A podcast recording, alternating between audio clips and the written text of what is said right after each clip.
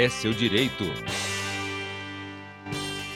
O INSS foi condenado pela Justiça a pagar indenização de danos morais a uma beneficiária pelo repasse indevido dos dados pessoais dela a bancos. As informações dessa uh, beneficiária foram usadas por instituições financeiras para oferta de serviços e empréstimos por meio de várias ligações de telemarketing. Pois é, gente. Ela conta que recebeu um benefício de pensão por morte. Poucos dias depois, diferentes instituições financeiras passaram a entrar em contato por ligações de telemarketing e mensagens SMS e também no WhatsApp, com ofertas diárias de empréstimos consignados ou então oferecendo cartões de crédito. Este é o tema da nossa coluna Seu Direito de hoje. Para falar sobre esse assunto, está na linha conosco o Rodrigo Tomazinho Comar, que é advogado, mestre em Direito, especialista em Lei Geral de Proteção de Dados. Bom dia, doutor Rodrigo. Olá, bom dia, Giovana. Bom dia, Ronan. Bom dia também aos ouvintes da Rádio Educativa. Gostaria primeiramente de cumprimentar e agradecer essa oportunidade de falar de Lei Geral de Proteção de Dados e dos nossos direitos, né? A gente que agradece, doutor. Doutor Rodrigo, para a gente começar a entrevista, para a gente entender que tipo de crime é configurado nesse caso específico que a gente contou da beneficiária do INSS. Bom, Rona, é, primeiramente é interessante, é importante a gente esclarecer que ao caso se aplica a, a Lei Geral de Proteção de Dados. Né? É a Lei Geral de Proteção de Dados, ela, ela é uma lei é, que veio a, a procurar preservar o direito dos titulares dos dados de não terem seus dados divulgados, de não ter é, é, os seus dados utilizados de maneira diversa daquela contratada. Enfim, ela veio dar, ela veio dar transparência e preservar a intimidade e a privacidade dos titulares dos dados, né? Então, propriamente não falamos em crime, mas falamos numa conduta uh, que gera é, danos a titulares dos dados. Uhum. E, doutor, com base nesse caso que a gente citou, outros aposentados ou pensionistas que se sentirem lesados em casos semelhantes podem também entrar com processo contra o INSS? De que forma agir? Porque, infelizmente, isso é bem comum, né? Bem, infelizmente, isso vem se tornando comum, né? Na realidade, o que, que acontece? Uh, os, os, os bancos de dados é, é, eles, é, eles não podem ser disponibilizados de forma diferente para que eles para a finalidade que eles se prestam.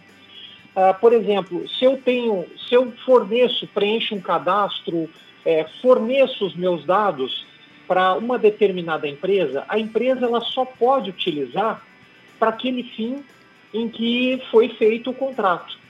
O que não pode acontecer é, é a utilização desses dados de uma finalidade diversa ou de uma necessidade desproporcional. Então, o que, que, o, o, que, que o, o titular de dados pode fazer? Ele pode fazer uma reclamação no PROCON, se for uma relação de consumo, ele pode procurar os, os órgãos de proteção ao consumidor, ele pode buscar a Agência Nacional de Proteção de Dados, ANPD, e também é, buscar a via judicial caso ele entenda necessário, caso ele entenda que o compartilhamento indevido dos seus dados gerou algum dano, como esse no caso da, da segurada do INSS. Doutor Rodrigo, eu imagino que não deva ser tão fácil assim, né, comprovar que esses dados foram aí utilizados pelo INSS. Que tipo de provas esses beneficiários precisam reunir para entrar no caso aí com uma ação judicial? Ora, ele pode fazer todo tipo de prova, desde a prova documental, a prova testemunhal, enfim. Ele pode buscar reclamações, juntar as reclamações. Por exemplo, no caso desse da segurada do INSS, ela juntou inclusive provas de, de das, das ofertas feitas pelos bancos e ela também gravou ligações em que ela comprova que o banco tinha acesso até ao valor do benefício que ela recebia, bem como o benefício que ela recebia. Ou seja, é, esses dados não foram fornecidos por ela, foram fornecidos pelo órgão conforme consta no processo. Né? Então, por exemplo, ela pode fazer o campo, o, o campo de provas que ela pode fazer é amplo, é, desde provas documentais a, até que são as reclamações, até provas como as ofertas no celular, as ligações recebidas e, por, porventura, alguma prova testemunhal. Uhum.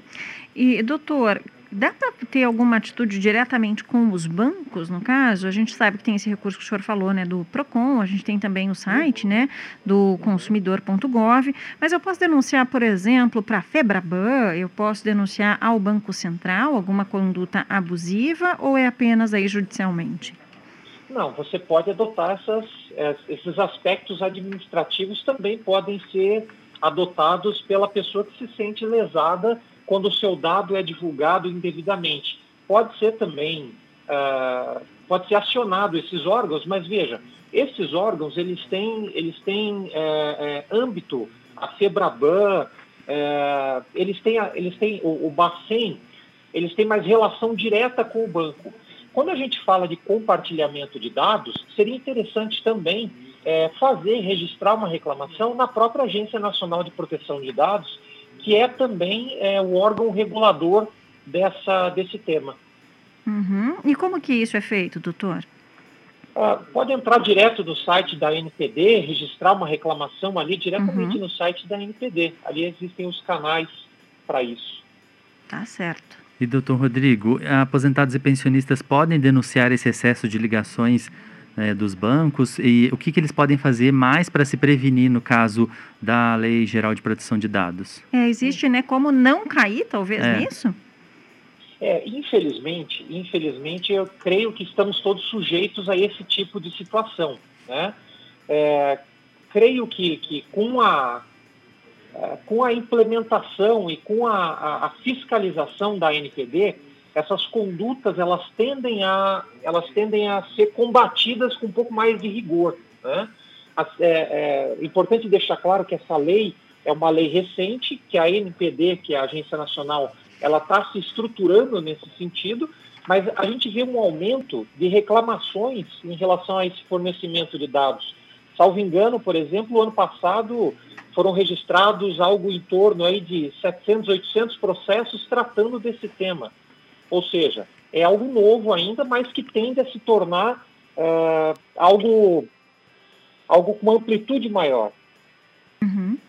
Tá certo, doutor. A gente agradece, né? Sempre é, reforçando, né, que a gente também pode tomar atitudes aí, né, para preservar os nossos dados e sempre reclamar quando a gente se sentir lesado, né? Uh, muitas pessoas acabam não reclamando porque acham assim, ah, não vai adiantar de nada. Se a gente não reclamar, isso não ganha um volume e não são tomadas atitudes para coibir esse tipo de atitude. Perfeitamente, perfeitamente. Tá certo. Muito obrigada, doutor. Uma ótima segunda-feira. Giovana, eu agradeço, Ronan, eu agradeço e desejo a todos os ouvintes também e para vocês uma excelente segunda-feira e uma excelente semana. Obrigado, doutor Rodrigo.